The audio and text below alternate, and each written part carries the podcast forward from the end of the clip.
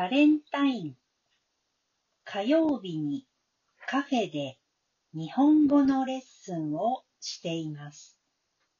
私はカフェの店長のアナさんとよく話します。来週はバレンタインデーです。お店はハートがいっぱいです。今日私がレッスンしているとき、アナさんはバレンタインの準備で忙しそうでした。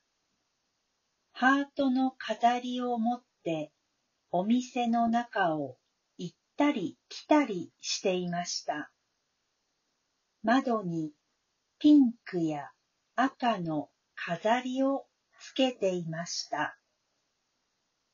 アナさんは小柄なので、時々はしごを使っていました。